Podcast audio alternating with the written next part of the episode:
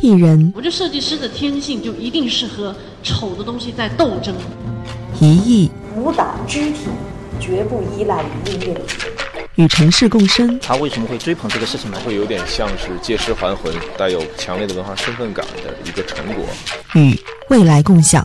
International schools and most recently at HD are bilingual. 有声杂志《艺术青年说》，本节目由宁波音乐广播与宁波市文化艺术研究院联合出品。文人是一种类型，人文是一种姿态。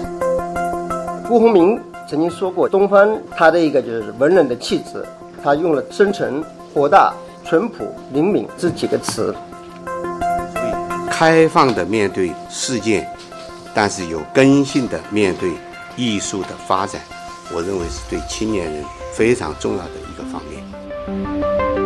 人才和作品其实对于青年来说，它是一个成长的过程，它非经典，它是很多的试验性、探索性，而且也更有旺盛的这种生命力和创作力的表现。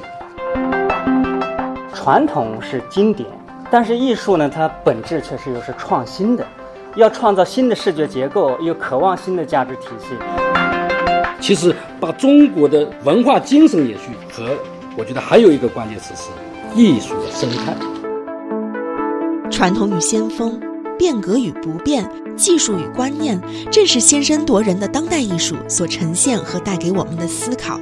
跨入新的世纪，当代艺术的生态似乎也在这些变化的深刻影响下，产生了微妙的巨变。所以艺术家又被要求呢去突破前人的经典，所以艺术又会变成一种无法预知的冒险活动。钱穆先生那句话就是：“倾听风穿过松林的声音。”道出了东方文人特有的这种特质。本期《艺术青年说》，艺术新世界。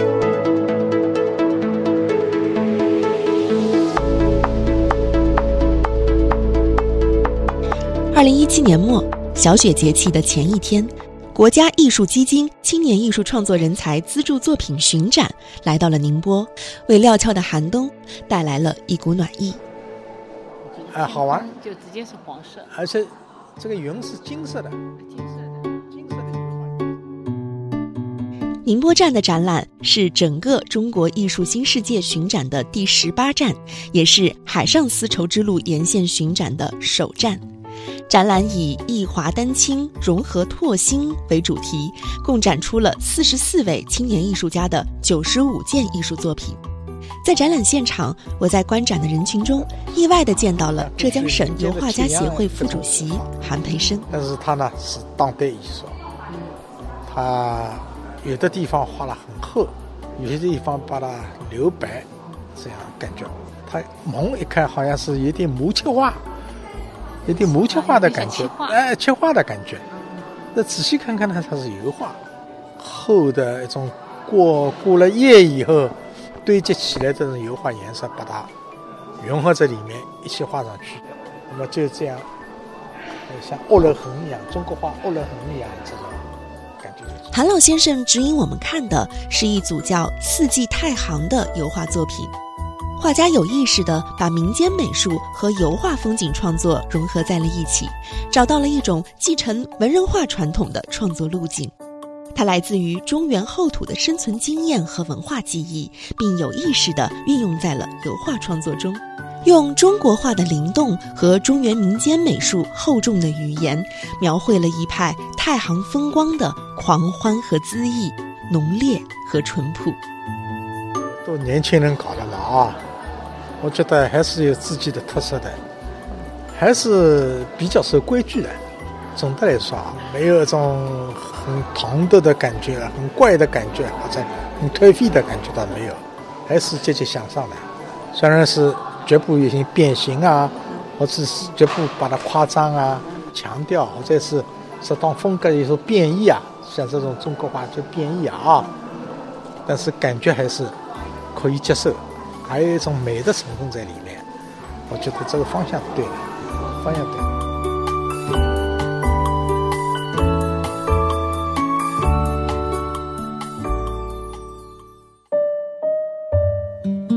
国家艺术基金是经国务院批准的，为繁荣艺术创作、打造和推广原创精品力作、培养艺术人才、推进我国艺术事业健康发展的一个国家公益基金。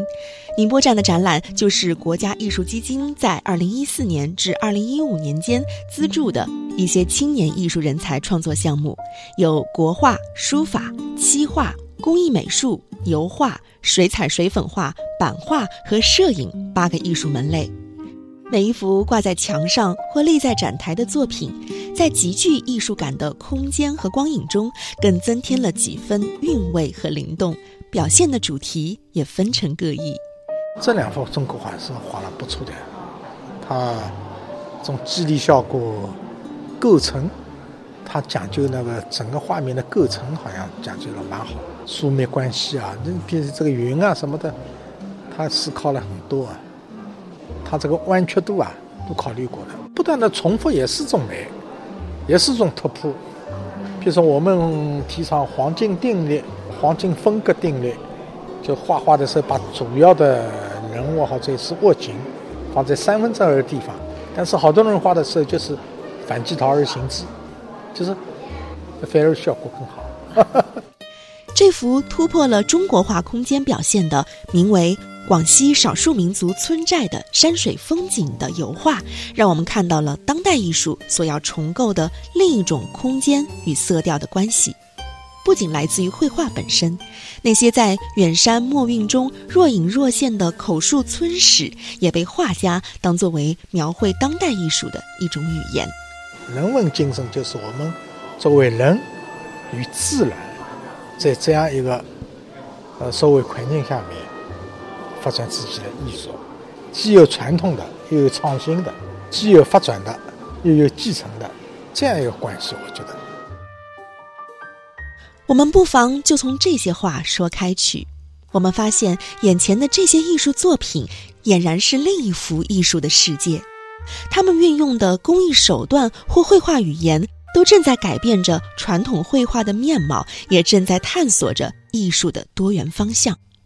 传统与先锋，变革与不变，甚至是技术与观念，正是先声夺人的当代艺术所呈现和带给我们的思考。怎么理解个当代艺术？什么叫当代艺术？当代艺术呢？我觉得是符合当代人的一种生活习性，他的思维方式。他的文化的需求，这方面看起来是大家欢迎的作品才叫实际上来说呢，就是艺术没有当代、古代之分。我觉得，比如说你是十九世纪、十八世纪作品拿出来到现在，你说它好不好？也很好。真正好的作品，它没有什么当代、古代的之分，很可能就是当时十六世纪的作品。现在看起来很当代，啊，现在有些作品画了很古典，还有一个这个误区就是当代艺术好像是只有年轻人搞，我们老头子不能搞，这也是个误区。别家说八十八九十岁还在搞当代艺术是吧？什么叫当代艺术？这个好要探讨一下是吧？一场关于文人画精神延续与当代艺术生态的讨论也正在发生。他们代表了宁波的文艺评论和艺术界的宁波思考。哎，怪是怪，强烈是强烈的，突出是突出的。但是从我们的民族的特色来说，我们根据新的社会主义特征这样一个角度来说，它的审美的要求，那我们怎么办呢？我想想，就是跟我们中国的特色、传统的东西加上一些。当代的艺术把它结合起来，折中一下，这样嘛，就是既能够从审美的、比美的角度来说，它是得到中国人的喜欢，又是不落后，世界上不落后。民族的东西还是要的，民族的东西就是世界最先进的东西。对当代型题材。对当代社会思考、对当代问题研究有没有前沿性的一批年轻人？有，这批人就要被关注。语言的个性化，甚至于这个语言的一种创新性，有没有？如果我们把这个目录一旦建起来，我们就可以从自下而上的来筛选的过程中，这个人才就建立起来了。徐仲偶，宁波大学潘天寿艺术设计学院院长，他向我们提出了一个理念，就是要以中国身份凸显中国现代艺术。唯有这样，才能在现代艺术格局的乱象中，确立属于东方的、属于中国的独特格局和态度。文人画家不是说一笔草草，文人画家不是远离尘世，文人画家应该是逝者之风。那么，这个逝者之风，它是构建起对国家、对社会的一个宏观的一个态度和一种气质。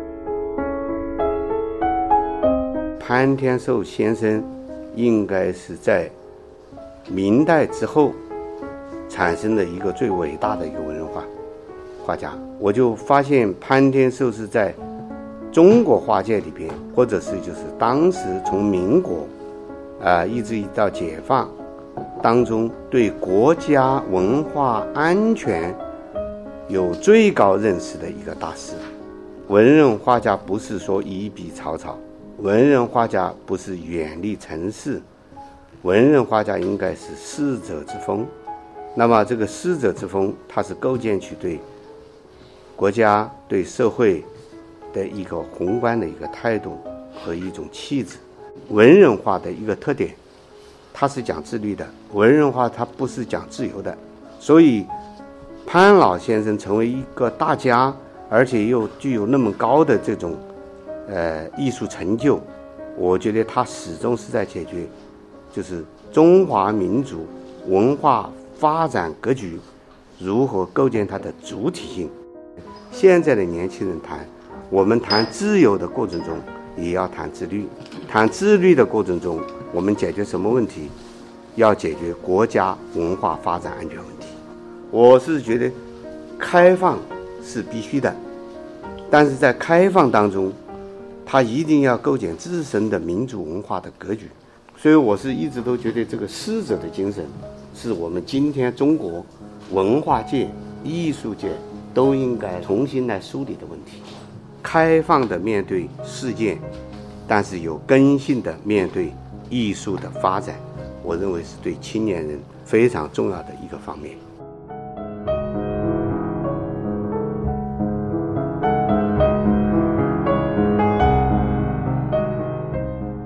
东方文明它有别于西方文明的很重要的一个差异，因为我们的东方的师者是人解决人跟自然的关系，而西方更多的是解决人跟人之间的关系。陈丹青他说：“伟大的宋元的绘画，并非仅仅是艺术，而是山河的语言。”我觉得这句话很深刻，回到了一个绘画艺术的形式，以此来断定就是艺术的一个高低。潘庆，宁波技术职业学院艺术学院院长。宁波美术家协会副主席，我呢在上一届宁波国际设计双年展里面引用了钱默先生那句话，就是倾听风穿过松林的声音，让学生回味吃红烧肉的味道。实际上，你看起来非常平淡的，就是这种言语，实际上道出了就是东方文人特有的这种特质。辜鸿铭曾经说过，东方他的一个就是文人的气质，他用了这几个词：深沉、博大。淳朴灵敏，我我觉得这个词总结的是非常的了不得。这几个词实际上真正就是能够阐述了东方文人该有的一种气质。